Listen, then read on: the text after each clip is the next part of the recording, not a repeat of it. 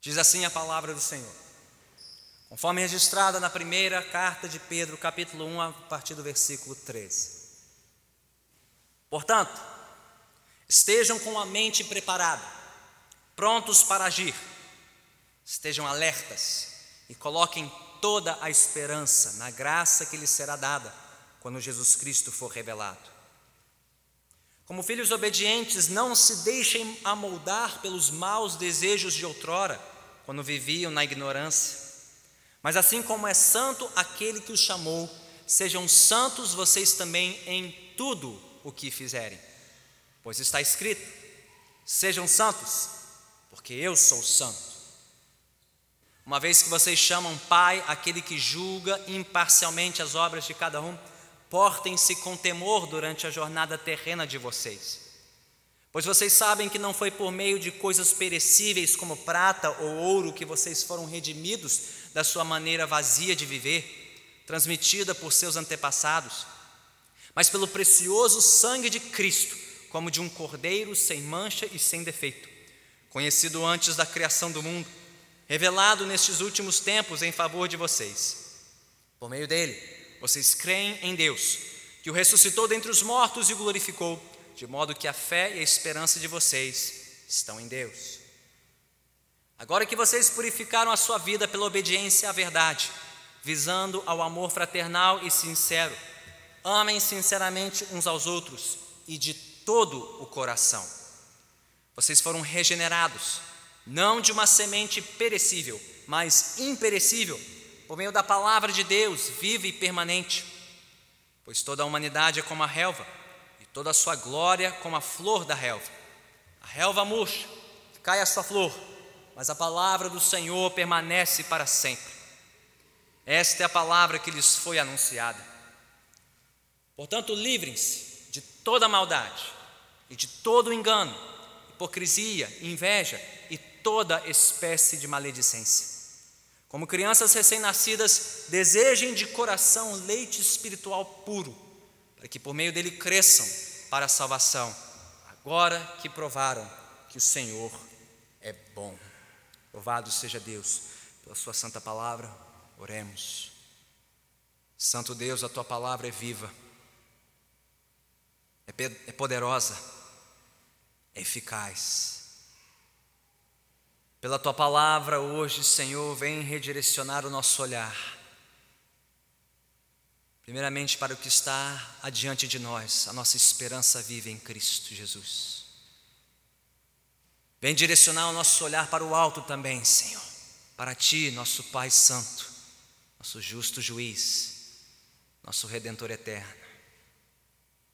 Vem direcionar o nosso olhar para aqueles que estão ao nosso redor também, para que possamos lhes dedicar amor sincero e fraternal, mas também vem direcionar o nosso olhar para o nosso próprio coração, para examiná-lo, Senhor, à luz da tua palavra e ver o quanto e se de fato Ele verdadeiramente te deseja acima de tudo e todos.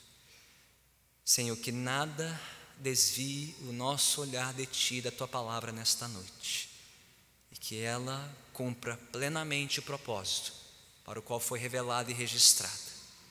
Assim nós te suplicamos em nome de Cristo Jesus. Amém. Podemos assentar. Certa vez, ao conversar com um antigo membro e irmão desta igreja, ele me informou que as duas experiências da sua vida que mais se assemelharam ao seu processo de conversão a Jesus Cristo foram o matrimônio e a paternidade. No matrimônio, quando ele se casou com a sua esposa, ele compartilhou comigo o quanto Deus o confrontou, o quanto Deus o ensinou a não mais pensar como um indivíduo solteiro, mas enxergar a si mesmo e a sua vida agora como uma só carne com a sua esposa, pensando não só em si e para si, mas como uma só pessoa agora com a sua cara metade.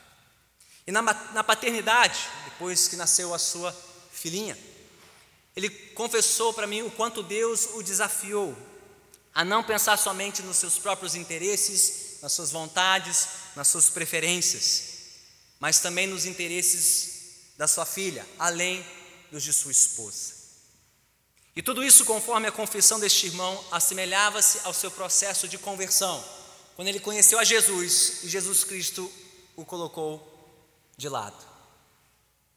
Não mais para ser o regente da sua vida, ele no comando da sua vida, mas no carona, seguindo a Cristo como seu rei, seu Senhor, o centro da sua vida. Então, qual foi o fio condutor dessas três realidades na vida deste irmão? Ora, para cada mudança de identidade, houve uma mudança correspondente de vida. Ao mudar seu estado civil de solteiro para casado, ao mudar sua condição de casado sem filhos para pai de família, este homem sofreu uma mudança radical, não só na sua identidade, mas na sua própria maneira de enxergar a vida e de viver a vida, tal qual a sua conversão ao Senhor Jesus Cristo. Meus irmãos e minhas irmãs, esta é exatamente a dinâmica do raciocínio do apóstolo Pedro, que encontramos aqui no início da sua primeira carta. Ele já nos mostrou, já discursou para nós nos primeiros 12 versículos desta carta, que estudamos nos últimos dois domingos, sobre a nossa nova identidade em Cristo. Quem nós passamos a ser no momento em que cremos no Senhor Jesus e nos rendemos ao seu glorioso Evangelho. Pedro chamou seus leitores e nos chama também de eleitos de Deus, peregrinos dispersos. Eleitos por Deus, peregrinos espalhados por este mundo, que vivem agora para uma nova esperança, disse Pedro. Conforme sua grande misericórdia, Deus nos regenerou para uma esperança viva, por meio da ressurreição de Jesus Cristo dentre os mortos. Uma esperança viva, uma promessa futura, pautada em promessas e profecias antigas mas que nos sustentam nas nossas provações presentes. É com base nessa nova identidade em Cristo que Pedro agora exorta os seus leitores a viverem segundo a sua nova identidade, a viverem a sua nova vida em Cristo. O que consiste em pelo menos quatro coisas. Quatro coisas que veremos na passagem que acabamos de ler. Primeira delas, uma mente preparada. Aí no versículo 13. Segundo, um temor santo. Versículos 14 a 21. Terceiro, um coração amoroso. Versículos 22 a 25. E por fim, um apetite espiritual. Versículos 1 a 3 do capítulo 2. E para nos ajudar a lembrar dessas quatro coisas, Deixe-me propor aqui quatro olhares, ou quatro direções para o nosso olhar, a partir do que Pedro nos diz. Primeiro, um olhar adiante, uma mente preparada. Segundo, um olhar para o alto, um temor santo. Terceiro, um olhar para os lados, um coração amoroso. E por último, um olhar para dentro de nós mesmos, um apetite espiritual. Olhando adiante, para o alto, para os lados e para dentro de nós mesmos. Comecemos com um olhar adiante, uma mente preparada, versículo 13, de 1 Pedro 1. Portanto, começa Pedro, estejam com a mente preparada, prontos para agir, estejam alertas e coloquem toda a esperança na graça que lhes será dada quando Jesus Cristo for revelado. Nesta primeira palavra, que inicia o versículo 13, uma palavra-chave de transição, portanto, Pedro começa uma nova parte do seu raciocínio, mas também faz uma ponte entre o que ele está para dizer e o que ele já disse. Portanto, serve de ponte entre tudo que ele já disse e tudo que ele dirá. Ou seja, à luz de tudo que ele já nos informou, como ele nos instruiu nos primeiros 12 versículos, agora ele vai nos exortar, ele vai nos advertir, ele vai nos chamar à responsabilidade. Ele já nos disse tudo que Deus fez por nós. Agora Ele nos dirá tudo que nós fazemos em resposta a Deus. Primeiro os indicativos, depois os imperativos. Primeiro as declarações e agora as ordens. Ele já nos deu as explicações. Agora vem as exortações. E assim como Pedro abriu a sua carta, lá no versículo 3 deste capítulo, louvando a Deus por uma nova esperança, uma esperança viva, esta palavrinha esperança volta aqui no versículo 13. Notaram isso? A repetição? Versículo 3: Conforme Sua grande misericórdia, Ele nos regenerou para uma esperança viva. Portanto, versículo 13: coloquem essa esperança diante de vocês, coloquem toda a sua esperança neste futuro glorioso, quando Jesus Cristo voltar. Não, não a esperança de tempos melhores, um imperador mais amistoso, mais amigável, mais simpático a Pedro e aos cristãos, não uma sociedade romana mais aberta, mais plural, mais tolerante dos cristãos, não tempos melhores, não. A esperança consiste do quê? A volta de Jesus, a volta do rei, a consumação do reino, quando então estaremos seguros para todo sempre. Esta é a esperança que temos que ter diante de nós, diz Pedro. E para tanto, diz ele no versículo 13: as nossas mentes precisam estar preparadas, prontas para agir, alertas. A linguagem que Pedro usa aqui é a mesma que era usada no mundo antigo para descrever alguém que se preparava para seguir a sua jornada a pé. Era costume no mundo antigo, sociedade romana e judaica também usar longas túnicas, e quando alguém tinha que começar a sua caminhada, tinha que amarrar as partes inferiores da túnica na cintura. Para quê? Para que não atrapalhasse o seu caminhar, não embolasse as pernas na túnica e não tropeçasse. A expressão para isso era cingir os lombos, preparar-se para uma caminhada. Esta é a mensagem, ou esta é, é, o vocabulário que Pedro usa aqui, semelhante ao nosso arregaçar as mangas. Quer dizer, arregaçar as mangas está na hora de trabalhar, para que as mangas não atrapalhem o nosso trabalho, nosso esforço. É isso que Pedro está dizendo aqui, está na hora de cingir a mente, ou arregaçar a mente, arregaçar as mangas da nossa mente, prepararmos para concentrar a nossa atenção numa coisa só. Mente preparada, pronta para ação, alerta, sem distrações, sem um olhar dividido, olhando para uma coisa só, colocando toda a nossa esperança em Cristo e na Sua volta, diz Pedro. Assim como um atleta que dedica-se incansavelmente aos seus treinos, na esperança do triunfo no dia da competição. Assim como um soldado que exercita-se dedicadamente na esperança de resistir no dia da batalha. Assim como um fazendeiro que empenha-se na lavoura na esperança de uma colheita frutífera. Assim como o estudante se dedica incansavelmente aos livros na esperança de uma aprovação do ingresso numa faculdade ou no mercado de trabalho, assim como qualquer trabalhador se empenha na esperança de ser remunerado por isso a cada mês. Foco no trabalho, foco no alvo, foco no que temos por fazer. É isso.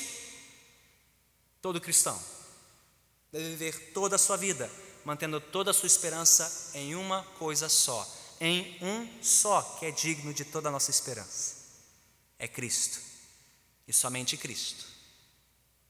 Porque assim como for sua esperança pelo futuro, assim será sua vida no presente. Gente, esperança é poder. Quem tem esperança tem poder para viver, para resistir, mas também tem poder para permanecer no caminho. Perseverar quando todos estão seguindo caminhos opostos, sabendo que temos uma esperança viva, certa, inconfundível, diz Pedro, mente preparada, alertas, prontos para agir segundo esta esperança, a esperança que temos em Cristo Jesus. De novo, irmãos e irmãs, temos que nos perguntar: onde temos depositado a nossa esperança? Mesmo nós que professamos uma esperança viva em Cristo Jesus, temos colocado toda nossa esperança em Cristo? Notaram a linguagem aqui de Pedro? Coloquem não só sua esperança, mas toda sua esperança nele.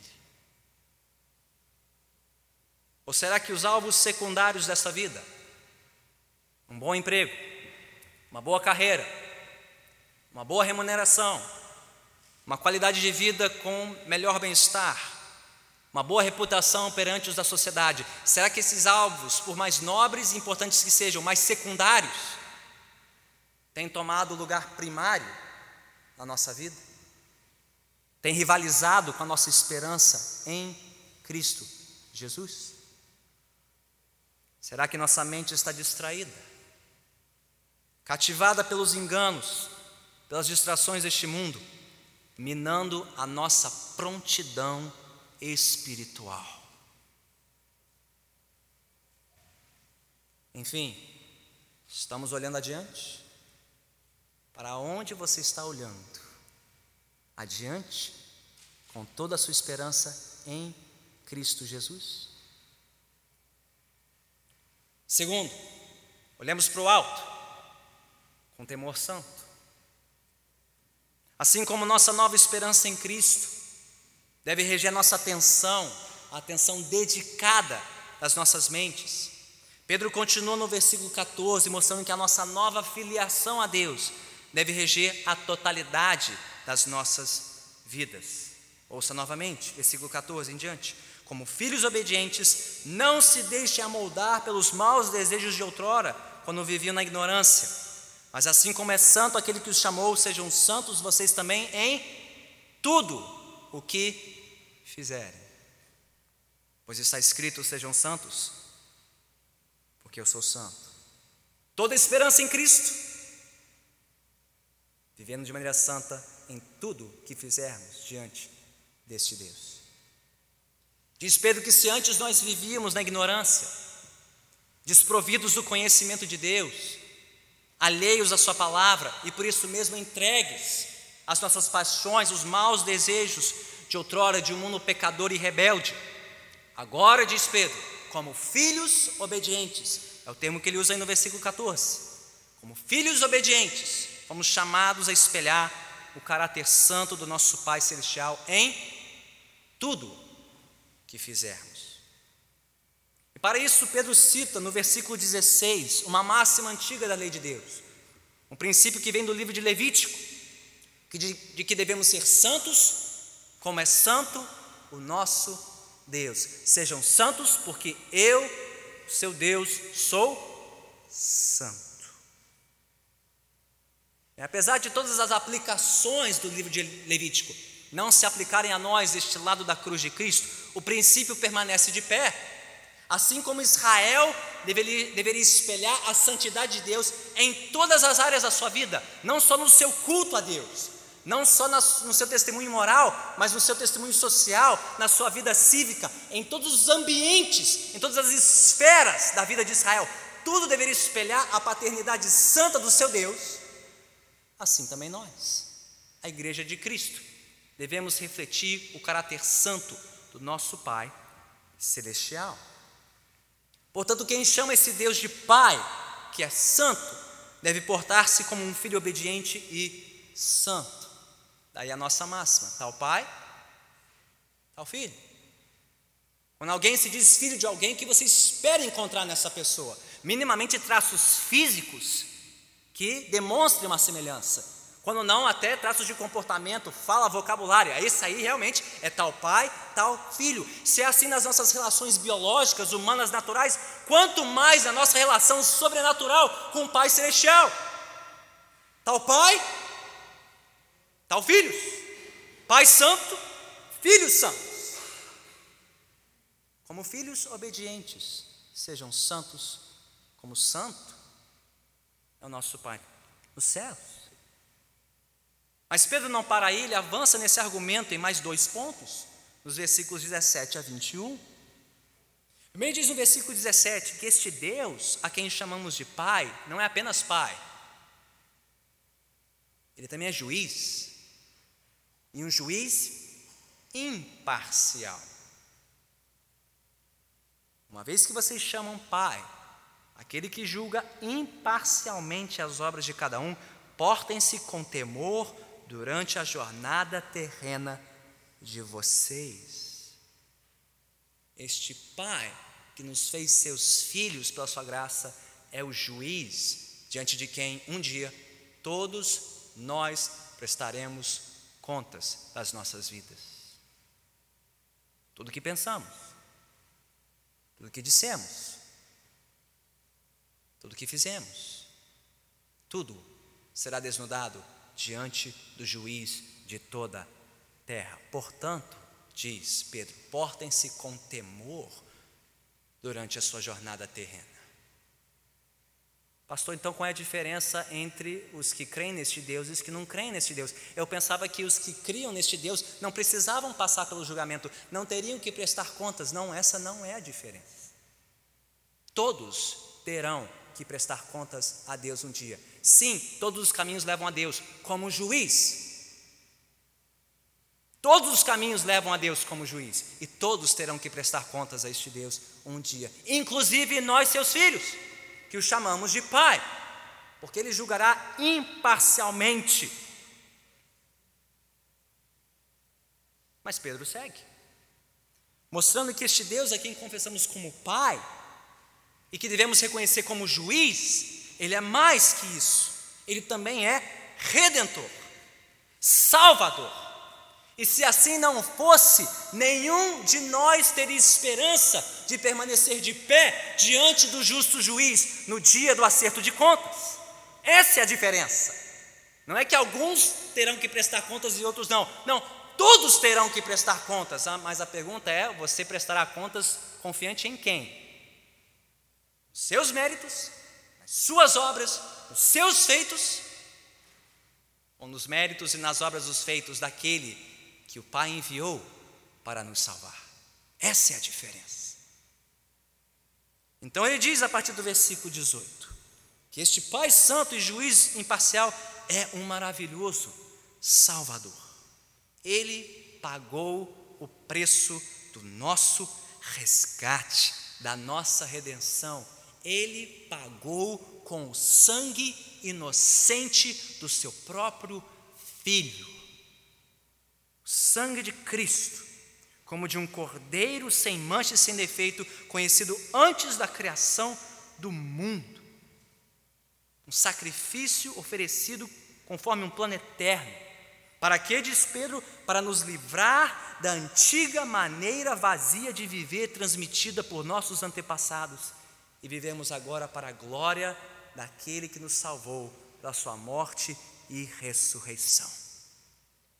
A linguagem que Pedro usa aqui é do mercado de escravos, especificamente do preço que um escravo tinha que pagar pela sua liberdade. Tinha que pagar em espécie, em prata ou em ouro, para se ver livre do seu antigo senhor. E a coisa curiosa é a seguinte: você sabe como um escravo conquistava sua liberdade no mundo antigo? Ele ajuntava para si alguma renda, alguma coisa que ele acumulava ao longo da sua vida, pelos serviços prestados, mesmo que muito aquém de um trabalhador remunerado. E então ele se dirigia a um templo, a um templo de um Deus mais próximo, de uma divindade. E lá ele depositava o preço pela sua liberdade aos pés do templo. E então esse dinheiro era repassado com desconto, é claro, para a divindade e para os sacerdotes do templo, era repassado para o antigo senhor, que recebia a prata e o ouro e então reconhecia a liberdade do seu antigo escravo. Só que com isso o escravo estava dizendo que agora a liberdade dele era devida ao Deus que o libertou. Ora, diz Pedro, nós fomos redimidos da escravidão deste mundo por um pagamento muito mais custoso, muito mais precioso do que prata e ouro, cujo valor perecerá com este mundo, pois nós fomos libertos pelo precioso sangue de Cristo. E não, nós não pagamos com o nosso dinheiro e os nossos recursos, como o escravo teria que fazer para ser liberto. Alguém pagou o preço por nós, imerecedores desta graça. O próprio Deus pagou com o sangue do seu filho para nos redimir da nossa antiga maneira vazia de viver, a escravidão a este mundo, aos seus padrões decaídos de comportamento, para que servíssemos agora a Ele, o nosso novo Senhor, o nosso Deus, pelo resto das nossas vidas e com a totalidade das nossas vidas. Somos dele agora porque Ele nos comprou. Então, irmãos e irmãs, entendemos agora porque devemos nos portar com temor santo durante a nossa jornada? Primeiro, porque Deus é o nosso Pai, e este Pai é santo. Portanto, como filhos obedientes, sejamos santos como é santo o nosso Pai Celestial. Segundo, porque Ele é um juiz imparcial, diante de quem nós prestaremos contas das nossas vidas. Temamos então. Mas Ele é o nosso redentor, que nos libertou da nossa antiga maneira de viver, a preço de sangue. Então agora as nossas vidas não são mais nossas, são dele. Sejam santos em tudo agora que vocês fizerem. Deus os comprou por inteiro, agora a vida toda pertence a Ele. O que nos define agora não é a nossa antiga maneira de viver, fomos libertos disso. Não pertencemos mais à antiga vida. O que me define agora e que te define agora não é o nosso antigo sangue, como dizem por aí, meu sangue português, meu sangue italiano, meu sangue escocês, meu sangue carioca, meu sangue nordestino, não importa o subtipo de sangue brasileiro, você não pertence mais a este mundo, essa não é mais a sua vida, não é este o sangue que define quem você é, é o sangue de Cristo derramado no Calvário. É este sangue que te lavou e te comprou, e agora você pertence a Ele, para Ele, para a glória dele, em tudo que você faz. Este mundo não te define mais, é Cristo e o seu sangue somente. Então, além de olharmos adiante, estamos olhando para o alto. Olhando adiante, mente preparada, toda esperança em Cristo. Olhando para o alto, temor santo.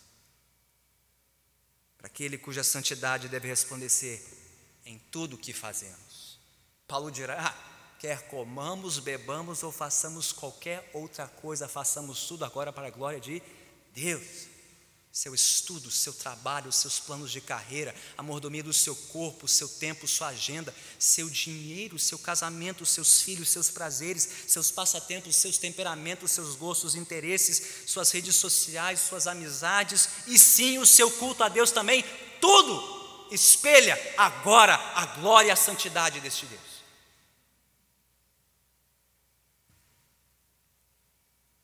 Olhamos adiante. Olhamos para o alto. Agora olhamos para o lado. Um coração amoroso. Versículos 22 a 25. Esta nova esperança em Cristo, essa nova filiação a um Deus Santo, representa um novo vínculo com o nosso Pai Celestial, mas também representa agora um novo vínculo uns com os outros. Porque se chamamos esse Deus de Pai, agora somos parte de uma família. Temos irmãos, novos irmãos, novas irmãs. E é aí que Pedro continua, versículo 22. Agora que vocês purificaram a sua vida pela obediência à verdade, visando ao quê? Somente amor a Deus? Não, principalmente amor a Deus, mas também amor fraternal e sincero. Amem-se sinceramente uns aos outros e de surpresa nenhuma, né? Todo coração. Estão ouvindo? Toda esperança, tudo que fizerem, todo o coração, amem-se sinceramente, de todo coração. O que significa, se você olhar adiante para o versículo 1 do capítulo 2, livrarmos de antigos comportamentos que não condizem mais com a nossa vida cristã, especialmente em referência uns aos outros. E por isso, o que, que diz Pedro? Capítulo 2, versículo 1: Portanto, livrem-se de toda maldade e de todo engano, hipocrisia, inveja e toda espécie de maledicência. E você achava que isso só existia no Twitter e no Facebook? Maldade, engano, hipocrisia, inveja, maledicência. Não, isso já existe há mais de dois mil anos. Era uma praga na igreja nos tempos de Pedro, não só nos dias de hoje. E são as coisas que mais ferem e minam o nosso compromisso uns com os outros. E diz Pedro: chega, acabou, isso é a antiga maneira de viver, não mais. Livre-se de tudo isso. Toda maldade, todo engano, hipocrisia, inveja e toda espécie de maledicência. Amem-se sinceramente de todo o coração. Mas aí Pedro vai mais fundo. Assim como ele aprofundou o argumento anterior, ele o faz aqui com a imagem marcante. Olhe comigo para o versículo 23. Antes ele havia comparado a nossa redenção, nosso resgate, ao de um escravo, um escravo que era liberto por prata e ouro perecíveis. Mas nossa liberdade foi paga pelo sangue de Cristo, precioso sangue de Cristo. Agora ele compara a nossa regeneração, não de uma semente perecível, mas de uma semente imperecível. Vocês foram regenerados, não de uma semente perecível, mas imperecível, por meio da palavra de Deus, viva e permanente.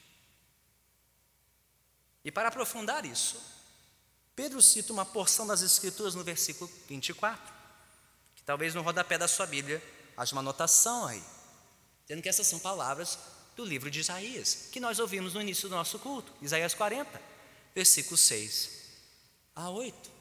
E lá em Isaías, o profeta comparou a glória da humanidade à glória passageira da relva, da flor do campo. Por mais bonito que seja o campo, mais bela que seja a flor, um dia essa glória passa. Assim também diz o profeta: a glória dos homens passará. Mas a glória de Deus jamais, porque não é semente perecível, sim imperecível. A palavra do Senhor permanece para sempre. O que a palavra de Deus produz e gera, isso jamais passará. Então, se a semente perecível que é lançada no campo produz uma glória passageira, a flor que murcha cai, a semente imperecível da palavra produz uma glória toda sua, permanente, em vida nova que jamais passará. E diz Pedro: é essa semente que foi lançada em seus corações. Versículo 25. A palavra que lhes foi anunciada e pregada e que gerou algo novo em suas vidas, essa não passa. A sua glória é para sempre. Esta mesma palavra que gerou vida nova com Deus é a palavra que gera vida nova uns com os outros. É a palavra que nos ensina a viver em temor santo a Deus e nos ensina a viver em amor fraternal e sincero uns pelos outros. Por esta palavra poderosa fomos feitos filhos de Deus, irmãos e irmãs em Cristo Jesus. Mas algo mais marcante aqui, não só na imagem importada de Isaías 40, mas na própria importância de Isaías 40. Se você conhece um pouquinho a sua Bíblia, tem um pouquinho de familiaridade com o livro de Isaías, você sabe que o capítulo 40 marca uma transição, uma guinada, uma virada de esquina porque até Isaías 40 é juízo, juízo, juízo. É Deus julgando um povo pelo seu pecado, um povo que abandonou a Deus e abandonou uns aos outros. E de repente em Isaías 40 vem uma palavra de consolo, de conforto, de perdão, de esperança. Deus dizendo: Eu vou mudar isso, eu vou transformar isso, eu vou restaurar vocês para mim e uns para os outros. Eu vou restaurá-los como filhos meus, eu vou restaurá-los como meu povo aqui na terra. Então Pedro não poderia ter sido mais certeiro no texto citado do Antigo Testamento para descrever esta nova vida em Cristo. Nova vida com Deus, nova vida uns com os outros. Nova vida que vem pelo poder da palavra de Deus. Então, quantos aqui se consideram filhos de Deus? Quantos dirão que tiveram um encontro com Deus? uma experiência com Deus. Quantos dirão que foram redimidos e regenerados pela palavra de Deus? Nasceram de novo. Como podemos saber se a sua experiência foi genuína ou não? Bem, você está olhando adiante, com a mente focada, toda esperança em Cristo. Você está olhando para o alto e vivendo com um novo temor santo para agradar este Deus e Ele somente? Você está olhando para os lados, para quem te cerca, quem está sentado aí do seu lado, domingo após domingo, com amor sincero e fraternal e de todo coração? Você não só considera Deus como você pai, seu pai, você considera a igreja como sua nova família aqui na terra que cuida de você e de quem você também cuidará?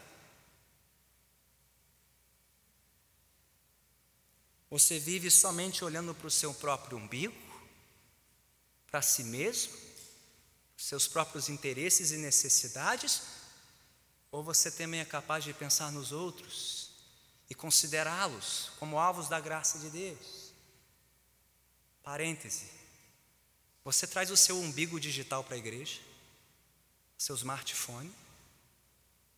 Porque aqui nós nos apresentamos a Deus para olhar para o alto e olhar para os lados, e você não pode fazer nenhuma dessas coisas com o celular na mão. Você só olha para baixo e para si.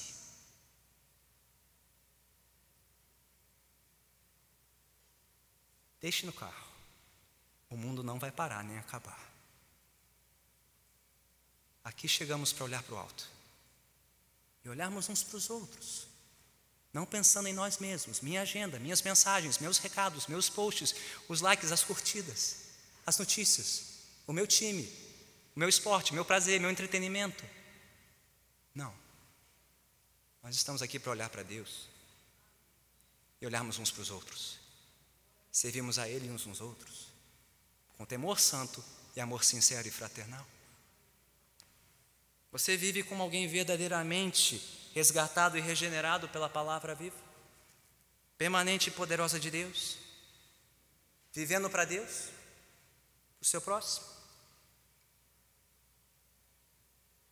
Já olhamos adiante? Olhamos para o alto? Olhamos para os lados, considerando uns aos outros, exortando uns aos outros, encorajando uns aos outros. É aqui, é aqui que estamos para fazer isso no domingo. Não só em nosso benefício, em benefício dos outros também. Mas por último, Pedro quer que olhemos agora para dentro de nós mesmos, um apetite espiritual. É assim que ele finaliza suas exortações aos seus leitores, para que vivam sua nova vida, conforme sua nova identidade em Cristo, agora sim olhando para si mesmos, para os seus desejos mais intensos e mais profundos. É assim que ele conclui no capítulo 2, versículo 2: Como crianças recém-nascidas, desejem de coração o leite espiritual puro, para que por meio dele cresçam para a salvação, agora que provaram que o Senhor é bom. Pedro já falou sobre desejos nesta passagem. Ele falou sobre a nossa antiga maneira de viver e a nossa nova maneira de viver. Ele falou sobre os antigos desejos que dominavam a nossa vida no passado, lá no versículo 14. Mas agora ele fala sobre novos desejos. Uma nova paixão por um alimento melhor, por um alimento maior, o leite espiritual puro. Se pela palavra de Deus, a semente imperecível, nós somos regenerados para uma vida nova e santa, por essa palavra que nos apresentou a bondade do Senhor, que devemos crescer para a salvação em Cristo. E aqui vem a imagem final, dentre muitas que o pregador Pedro já usou, e a imagem é de um bebê. Pense naquele bebê, insaciável, incansável, que não será consolado por nada e ninguém até que a mãe pegue essa criança para alimentá-la e saciá-la. Você pode dar brinquedo, pode fazer bilu-bilu, pode dar a volta no quarteirão inteiro. Essa criança só vai parar de chorar quando se acoplar na mãe. É isso que Pedro quer que você tenha em mente, como esse bebê, como essa criança, como esse recém-nascido que não se consola com nada a não ser o leite da sua mãe. Vocês também como crianças recém-nascidas, desejem o leite espiritual puro. Não se distraiam com bobagens. Não se contentem com paliativos, com substitutos. Só saciem a sua sede na fonte, que é Deus, que é Cristo, que é a palavra que trará alimento, força e crescimento para as nossas almas.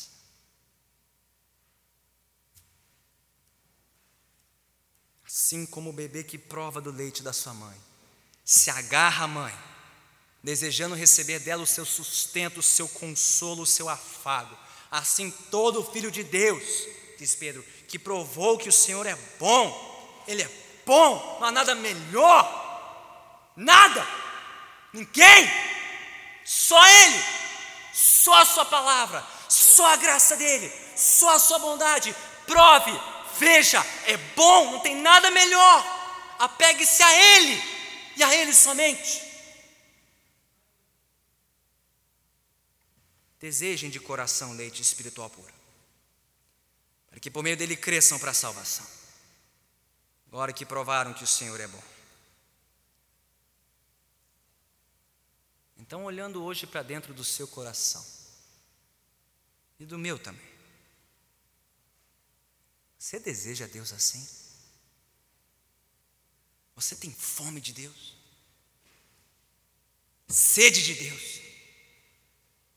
Um santo e inconsolável anseio por se apegar a Deus, se alimentar dele, da sua graça, da sua palavra, para crescer, se fortalecer, provar de novo e de novo que Ele é bom ele é belo, ele é perfeito, não há nada melhor. Você já provou que o Senhor é bom? O Evangelho do seu Filho Jesus Cristo, morto e ressurreto pela nossa salvação. A semente imperecível já te redimiu e já te regenerou, já te deu essa nova vida. Agora você deseja crescer mais e mais nesta vida, crescer na sua salvação Jesus que nem um bebê, um recém-nascido, dependente do leite da sua mãe para o seu sustento, para o seu crescimento e fortalecimento.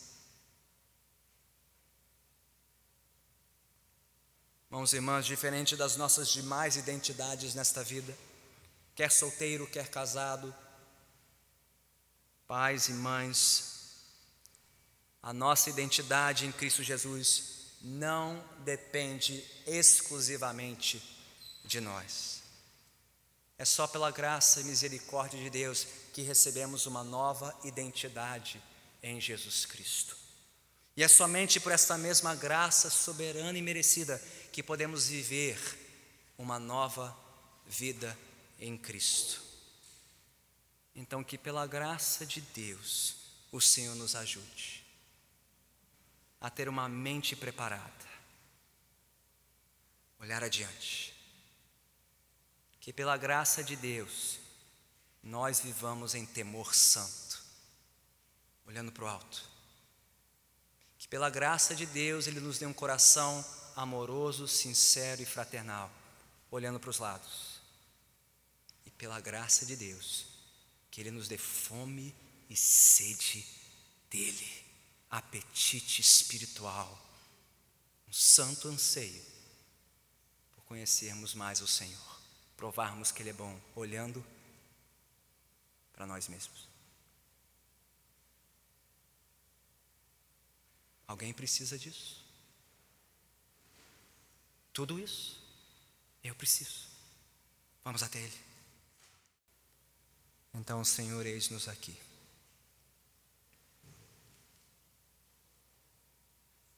Chamados pela tua palavra, para reavaliarmos a nossa vida diante do Senhor. E quanto mais o fazemos, mais descobrimos quanto há em nós que precisa ser mudado e transformado. Ó Senhor, perdoe-nos a nossa mente despreparada, nosso olhar distraído, nosso espírito desatento, tão ocupado com as coisas desta vida e deste mundo. Dá-nos uma mente focada em Cristo, olhando adiante e depositando nele toda a nossa esperança. Perdoe-nos a nossa falta de temor nossa insensatez, nossa tolice. Ainda, Senhor, flertando com a nossa antiga maneira de viver, com a nossa ignorância, da tua santidade, ó Pai Santo, da tua justiça, ó juiz imparcial. Teu poder, ó maravilhoso redentor. Coloca em nós um temor santo, Senhor, para que olhemos para o alto e vivamos com temor durante a nossa jornada terrena, em tudo o que fizermos. Quer comendo, bebendo, fazendo qualquer outra coisa, façamos tudo agora para a glória do Teu nome santo. Senhor, perdoe-nos o nosso coração mesquinho e egoísta, ainda tão voltado para os nossos próprios interesses e paixões. Dar-nos um coração amoroso, fraternal, sincero, para que de todo o coração possamos amar uns aos outros, servir uns aos outros, perdoar uns aos outros, encorajar uns aos outros, exortar uns aos outros, suportar as cargas e tristezas uns dos outros, levarmos os fardos uns dos outros como filhos teus, irmãos e irmãs em Cristo, olhando para os lados, Senhor, com amor sincero e fraternal. Mas, Senhor, perdoe-nos também, pelo tanto que temos saciado o nosso coração com este mundo, intoxicando a nossa alma, envenenando o nosso espírito com a podridão e a carnalidade que nos cercam, toda sorte de engano, maldade, hipocrisia, inveja, maledicência. Ó Senhor, dá-nos novos desejos, novos apetites. Ó Senhor, dá-me mais fome de Ti, fome e sede de Ti, como recém-nascido que desejo o leite espiritual puro. Senhor, que a minha alma seja como dessa criança que anseia por Ti, que anela por Ti, que se sacia em Ti e em Ti somente. Ajude-nos, Senhor, olharmos para dentro de nós mesmos e clamarmos por mais do Senhor em nossas vidas. Senhor, se porventura alguém entrou por essas portas sem jamais ter provado se quer de uma dessas coisas que hoje a tua palavra, a semente imperecível, tenha gerado vida nova em seus corações, e assim novos desejos, novo temor, novo amor, nova esperança. Mas mesmo nós que já provamos dessas coisas uma vez, Senhor, avance e aprofunda a tua obra em nossas vidas, pelo poder da tua graça para a glória do teu santo nome. Sim, nós oramos em nome de Cristo Jesus, o Senhor. Todos que assim concordam, digam amém.